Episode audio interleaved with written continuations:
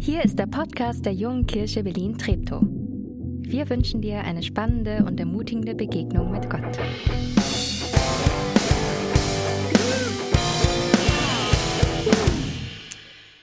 Guten Morgen, schön, dass du da bist. Hinter mir liegt ein spannendes Buchprojekt. Ich weiß nicht, was für ein Typ Buchleser du bist, aber ich muss ehrlich gestehen, ich bin gar nicht so die Leseratte. Und dann gibt es dieses Phänomen, man fängt mehrere Bücher an zu lesen und legt sie dann weg und irgendwann mal wächst der Stapel der Bücher rapide. Wenn du so bist, dann herzlich willkommen in meiner Welt. Und ich habe gedacht, das gibt's doch nicht. Ähm, was kann ich tun, damit ich auch mal Bücher zu Ende lese? Und dann habe ich gedacht, ich suche mir Lesepaten und ich habe jemanden gefunden, meine Freundin Judith Schmidt. Wir lesen immer zusammen Bücher. Meistens sind es irgendwelche Leiterschaftsbücher, die uns hoffentlich weiterbringen. Und es läuft so ab, jeder liest für sich ein, zwei Kapitel und dann telefonieren wir gefühlt stundenlang. Manchmal reden wir auch nicht über das Buch. Aber ich habe gemerkt, ich habe schon drei Bücher zu Ende gelesen. Klasse, Jana, danke. Danke für die Glückwünsche.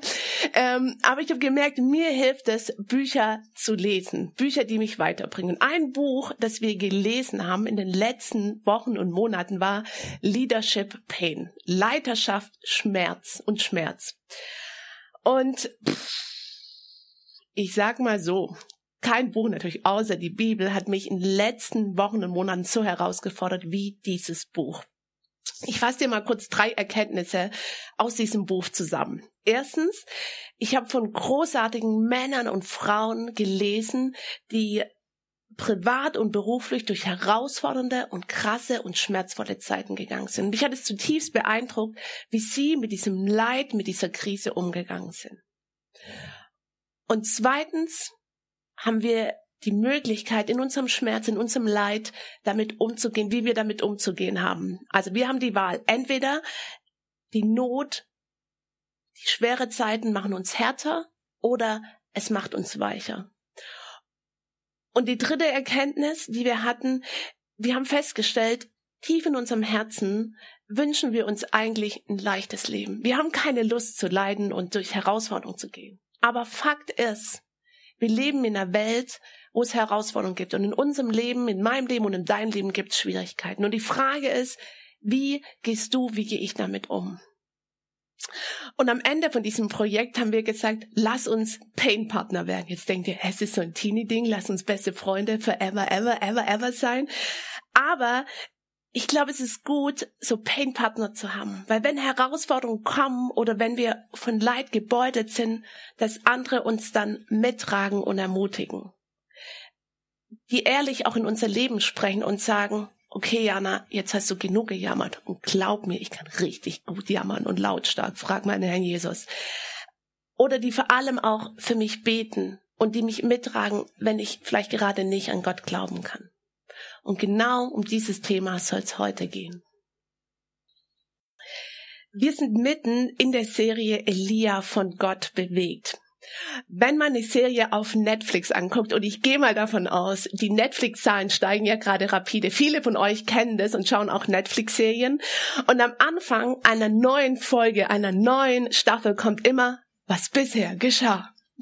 Und um die Folge besser einordnen zu können und auch das das, was in dieser neuen Folge dann kommt, damit man das besser versteht. Und so ist es auch mit unserer Geschichte. Wir wollen uns kurz angucken, was bisher geschah.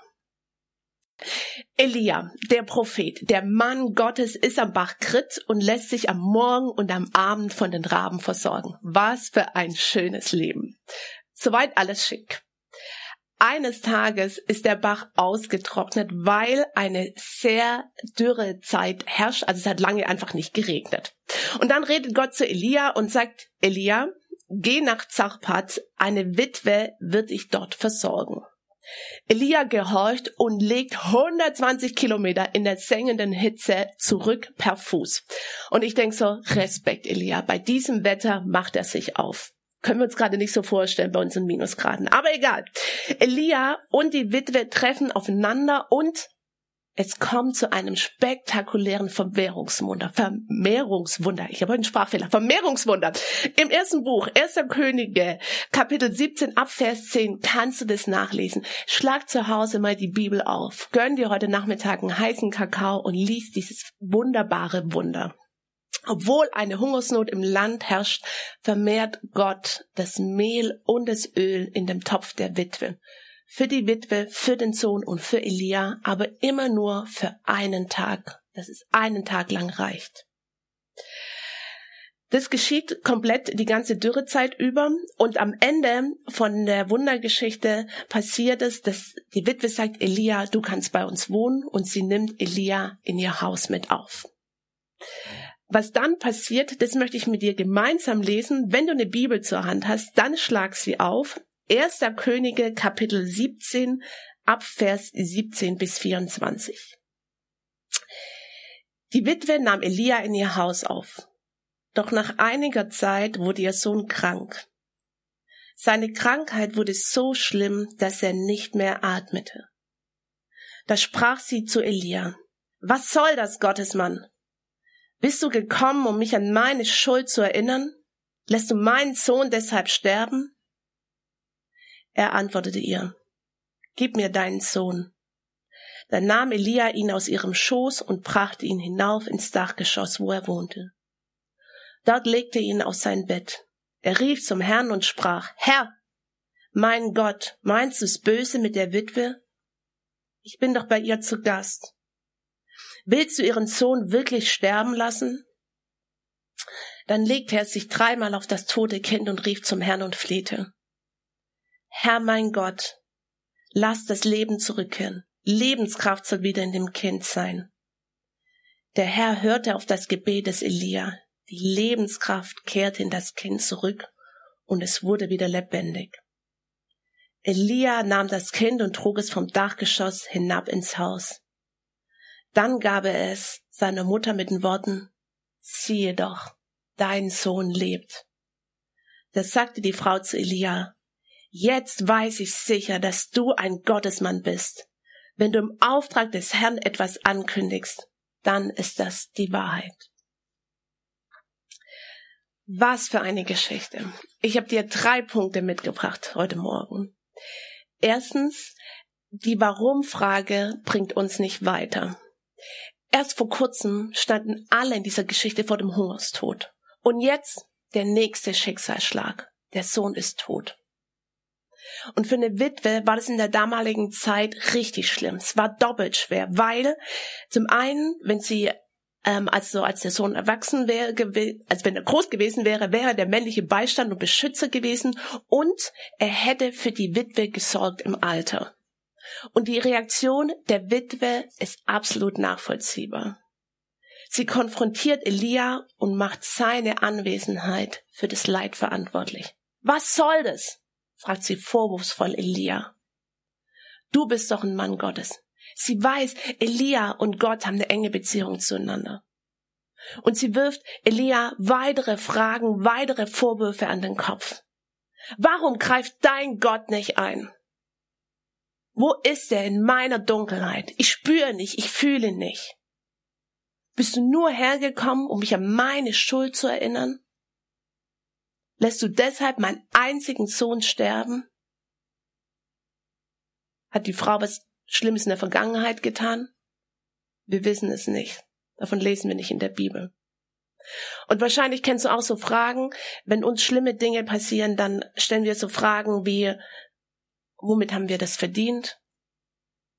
Warum lässt Gott es zu? Hat Gott die Hand im Spiel? Ist es eine Strafe? Und ich finde es total faszinierend, wie Elia an dieser Geschichte reagiert. Er geht auf die Vorwürfe der Gastgeberin nicht ein. Er hört sie geduldig an. Ich habe vor einigen Jahren einen Videoclip angesehen von Nick Vujicic und der hat mich sehr berührt. Der Mann ist ohne Beine und ohne Arme auf die Welt gekommen. Und er sagt zu Gott in diesem Video, ich will nichts mit mir, mit dir zu tun haben, bis du mir die Frage beantwortest nach dem Warum. Warum hast du meine Arme und meine Beine genommen? Warum kann ich nicht wie andere laufen? und was mit den Händen machen? Warum hast du mir nicht das gegeben, was jeder andere hat? Und weiter beschreibt er, dass eine lange Zeit nichts passiert ist und Gott gefühlt geschwiegen hat. Und daraufhin will er sich umbringen. Aber er kann's nicht. Der Gedanke, dass seine Eltern an der Beerdigung stehen, das hindert ihn daran, ihn umzubringen. Und durch einen Zeitungsartikel über einen anderen Mann, der auch eine Behinderung hat, kommt er ins Nachdenken. Und dann sagt er Folgendes. Ich habe die Wahl, entweder wütend auf Gott zu sein für das, was ich nicht habe, oder dankbar zu sein für das, was ich habe. Gott antwortet auf meine Warum-Frage mit der Frage, vertraust du mir? Was für eine krasse Erkenntnis. Wir haben dir dieses Video verlinkt unter unserem Stream und dann kannst du es dir angucken, wenn du es willst. Wenn du gerade durch schwierige Zeiten gehst, wo du Gott vielleicht nicht verstehst, dann will ich dir sagen, ich habe keine Antwort. Aber ich will dich herausfordern mit der Frage, vertraust du Gott mitten im Leid? Mitten in der dunklen Zeiten, den herausfordernden Zeiten, in der Krise. Der zweite Punkt, klage Gott dein Leid. Wie reagiert Elia auf das Leid der Frau? Elia, er sah den toten Jungen, er nahm ihn auf seine Arme und er trug ihn ein Stockwerk höher. Und Elia geht es hierbei nicht um so eine öffentliche Sensation, oh, sieht auch jeder, wie ich bete zu Gott. Nein, es war was ganz Persönliches zwischen ihm und Gott.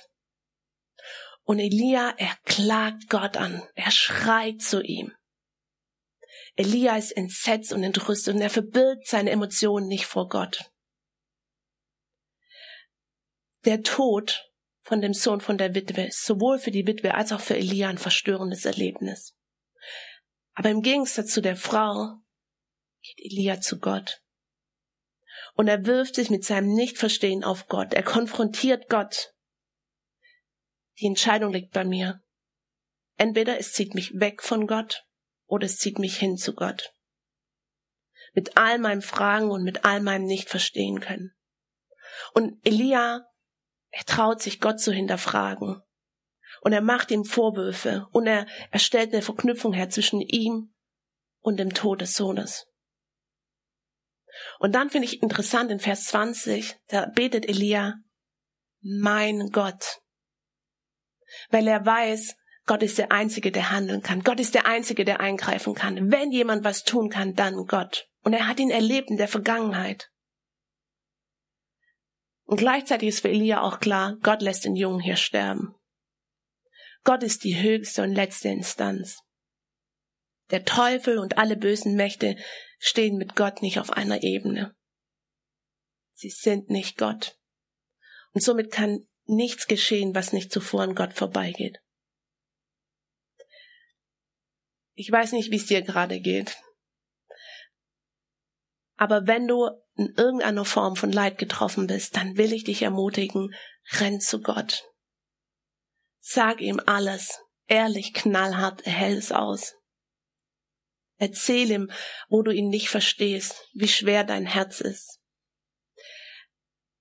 Manchmal fällt es einem vielleicht schwer, die Sachen in Worte zu fassen. Ich habe heute ein Psalm im Angebot für dich. Psalm 77 ist ein Klagepsalm. Und der fängt so an, ich schreie zu Gott um Hilfe. Hey, gönn dir diesen Psalm. In der Mitte von der Bibel ungefähr findest du die Psalm, Psalm 77. Zurück zur Geschichte. Nach Elias Klage folgt eine Handlung und um ehrlich zu sein, ich finde sie ein bisschen merkwürdig in meinen Ohren heutzutage. Elia beugt sich dreimal über diesen Jungen. Aber ich will da gar nicht den Blick drauf lenken, sondern eher auf die Rolle der Atmung. Kennt ihr das, wenn man manchmal sowas vorbereitet, denkt man so, ah, da, da. Und so hatte ich auch ein Aha-Erlebnis bei dieser Atmung, weil ähm, im Hebräischen gibt es dafür drei Wörter, die im Ursprung oder in der Wortbedeutung dasselbe bedeuten, nämlich Atem, der von Gott gegeben, als er eingehaucht wurde. Also, zuerst lesen wir in Vers 17, dass der Sohn nicht mehr atmen kann. Soweit, so gut. Dann Ganz am Anfang in der Bibel beim Schöpfungsbericht lesen wir, dass Gott dem Menschen Atem einhaucht. Der Adam hat er den Atem eingehaucht, hat ihm Leben gegeben, hat ihm zum Leben erweckt. Und jetzt bittet in Vers 21 Elia genau darum. Gott, gib dem Jungen wieder Lebenskraft. Schenk ihm wieder den Atem zurück. Gib ihm das Leben zurück. Und Gott tut genau das, worum Elia ihn bittet. Und Elia nahm ein zweites Mal den Jungen auf die Arme und bringt ihn zu seiner Mama, nur mit dem Unterschied, dass er diesmal lebendig ist. Dein Sohn lebt, sagt er. Es ist, by the way, die erste Totenauferweckung im Alten Testament. Und dieses Wunder bewirkt das, wozu ein Wunder gedacht ist. Es führt zum Glauben an Gott. Steffen von der JKB Treptow auch schwierige Zeiten und herausfordernde Zeiten erlebt und wie er da damit umgegangen ist, das schauen wir uns jetzt an. Clip up. Hallo, ich bin Steffen. Ich möchte euch etwas äh, erzählen über Erfahrungen mit schweren Zeiten und Erfahrungen des Stillstands. Schwere Zeiten zu Beginn unserer Familienbegründung hatten wir ja mehrere Jahre mit, mit vielen schweren Ereignissen. Es waren sechs, sieben Jahre, Jahre, die uns wirklich an die äh, ja, Grenzen gebracht haben, teilweise viel mit gesundheitlichen Themen beschäftigt waren. Und das ist eine Zeit gewesen, wo viele Stellen in der Bibel für mich nochmal eine ganz andere Bedeutung äh, bekommen haben, weil ich sie natürlich mit diesen Erfahrungen in Beziehung gesetzt habe. Äh, wir sind Psalmen sehr lieb geworden, aber auch Worte, über die ich so, ich sag mal, drüber weggelesen habe vor, wie bei Hiob, der Herr hat gegeben, der Herr hat genommen, bekommen dann eine ganz, ganz andere äh, Relevanz und Aussagekraft. Was hat mir in der Zeit geholfen? Äh, ganz klar, das ist die Bibel. Äh, für mich ist das wie ein Stück nach Hause kommen, wenn ich in der Bibel lese. Also heute noch so. Ähm, das gibt mir, es ist, als würde ich einen Raum betreten, der mir Geborgenheit gibt, der wie ein Zuhause für mich ist. Und das andere ist auch die äh, Gemeinde, die äh, uns einfach ganz stark dann auch in der Zeit getragen hat und äh, Rückhalt gegeben hat und Freunde in der Zeit, die uns Rückhalt gegeben haben, Familie, die Rückhalt gegeben hat. Also das war, ähm, ja, das sind die prägendsten Erfahrungen aus äh, dieser Zeit und eben auch zu wissen, äh, Gott hält, ja, wir sind da getragen, wir haben uns auch getragen gefühlt, obwohl ich mich teilweise in Ausnahmezustand fühlte. Ich erinnere mich nach einer ja, schweren Nachricht, äh, war ich aufgerufen, ich kann mich nicht mehr genau erinnern, ob äh, zur Predigt oder Gottesdienstleitung, wo ich meinem Pastor sagte, ich, ich weiß überhaupt gar nicht, ob ich in der Lage dazu bin, äh, da vorne zu stehen auf der Bühne oder, oder nicht. Ja, das waren also wirklich äh, schon extreme Zeiten, die aber letztlich lebensbringend sind und das ist etwas, das hören wir halt nicht so gern, aber die Leidenszeiten sind letztlich die, die uns als Mensch als Menschen am, am stärksten prägen äh, und auch die Zeit, wie wir damit umgehen. Ich erinnere mich immer an ein Bild, äh, was mir ein Sprachlehrer in England äh, vermittelt hat fürs Sprachelernen. Er sagte, wenn du beginnst eine Sprache zu lernen, ist wie beim Schwimmen. Wenn du auf den See rausschwimmst, am Anfang siehst du das Ufer immer kleiner werden. Du siehst, dass du dich sozusagen bewegst. Aber wenn du so weit draußen bist, dass du kein Ufer mehr siehst, dann siehst du auch nicht mehr dass du dich bewegst. Und ich denke, es, es passt auch gut zum Glauben. Ja, wenn du, so wie ich, jetzt schon viele, viele Jahre im Glauben unterwegs bist und gerade auch in einer Situation, in einer Lebensphase bist, wo wenig extreme Ereignisse auf dich einprasseln, äh, dann siehst du auch die Bewegung nicht. Und dann geht es darum, aus meiner Sicht einfach dran zu bleiben, treu, auch treu zu sein, äh, so wie äh, Gott zu uns treu ist. Und äh, da ist für mich nach wie vor der Schlüssel äh, Wort und Gebet. Äh, das ist eben für mich was Lebendiges. Und da wird ja gerade Elia jetzt behandelt. Ich liebe diese Geschichten. Ich liebe die Geschichten äh, des Alten äh, Testaments, also gerade die Geschichten von Abraham, den Erzvätern, aber auch Elia, finde ich eine super Persönlichkeit, äh, von der ich sehr, sehr viel lernen konnte, kann. Das soll es gewesen sein. Vielen Dank, Steffen, für die ermutigende Geschichte, dass ihr trotz Herausforderungen und schweren Zeiten, vor allem auch ähm, als eure Familie noch jung war, ähm, dass da Menschen da waren, die euch durchgetragen haben. Und vor allem fand ich faszinierend, dass ihr den Blick nicht verloren habt auf Gott. Vielen Dank dir. Drittens, der dritte Punkt, Elia glaubt für die Frau. Der Himmel reagiert, wenn er Glauben sieht. Und es bedeutet nicht, dass all unsere Gebete erhört werden, so wie uns, so wie uns es vorstellen, wie wir uns es wünschen. Aber Gott hörte jedes einzelne Gebet, ob es laut oder leise gesprochen ist. Und er sieht unsere Tränen, unser Nichtverstehen, unsere Enttäuschung. All das bewegt Gott. Elia bittet an der Stelle von der Witwe und er hofft und er glaubt für die Witwe. Ey, was ist, wenn andere neben uns nicht glauben können oder nicht mehr glauben können? Vielleicht sogar enttäuscht sind auch von Gott. Hey, lasst uns von Elia lernen und lasst uns sie zu Gott bringen und sagen, ich will für dich glauben. Angelika Fahr zitiert immer einen Satz, den sie mal in einem Buch gelesen hat, und sie sagt immer, Jana, I know someone who's working in a miracle business ich kenne jemand, der sich mit Wundern auskennt. Und das ist Gott. Und ich finde den Satz total cool, weil es zeigt mir, ich kann Gott nicht verstehen und ich, ich kann wahrscheinlich auch nichts an der Situation ändern. Aber ich kenne jemand, etwas Größeres, etwas Prächtiges, Machtvolles, was die Macht hat, deine Situation und meine Situation zu verändern. Und das ist nämlich Gott. Gott kann. Und ich, ich merke gerade in so Krisenzeiten, wo die Nachrichten voll von herausfordernden Dingen sind und Leid sind, da brauchen wir Menschen um uns herum, die uns helfen, den Blick zu ändern, die uns helfen, einen Blickwinkel, Blickänderung vorzunehmen, die uns helfen, klar zu schauen, wenn vielleicht die eigene Sicht vernebelt ist. Elia tat es anstelle für die Witwe und er tritt für sie bei Gott ein. Er schreit zu Gott für die Witwe. Und das Wunder passiert. Und wie reagiert die Witwe? Mit einem spektakulären und atemberaubenden Gottesbekenntnis. Das ist der Wahnsinn. Sie sagt, nun erkenne ich. Nun erkenne ich. Ich habe es mit meinen eigenen Augen gesehen und erlebt, dass Gott real ist. Dass der Gott Israels nicht mehr der Gott Elias ist, sondern nein, er ist auch mein Gott der da ist in schwierigen Zeiten, zu dem ich gehen kann, wenn ich von Leid gebeutelt bin. Gott ist der wahre Gott, der Menschen das Leben schenkt. Amen.